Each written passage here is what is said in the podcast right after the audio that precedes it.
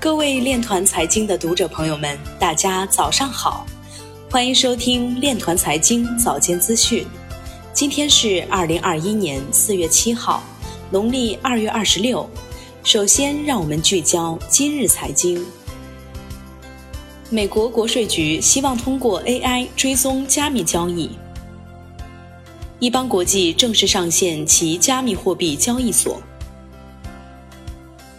宜城警方成功打掉虚拟货币跑分客，涉案金额超过一千三百万元。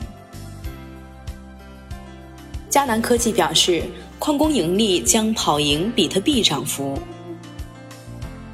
瑞波币重回加密货币市值第四名，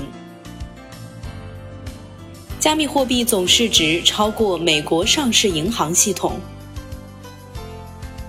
CoinShares 在瑞士证券交易所推出莱特币 ETP。OEOKEX 新上线币种 KONO 突破五点四八，涨幅高达百分之七十六点六三。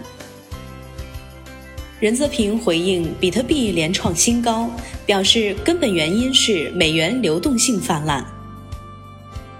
天桥资本创始人表示，将投资组合的百分之一至百分之三分配给加密货币，对投资者来说是理想的。新加坡再次警告公众要注意交易像比特币这样加密货币的风险。新加坡金融管理局主席表示，由于加密货币的价值通常与任何经济基本面无关，因此波动性很大。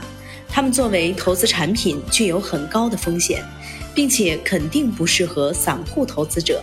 投资者在进行加密货币交易时应格外谨慎。以上就是今天链团财经早间资讯的全部内容，感谢您的收听，我们明天再见。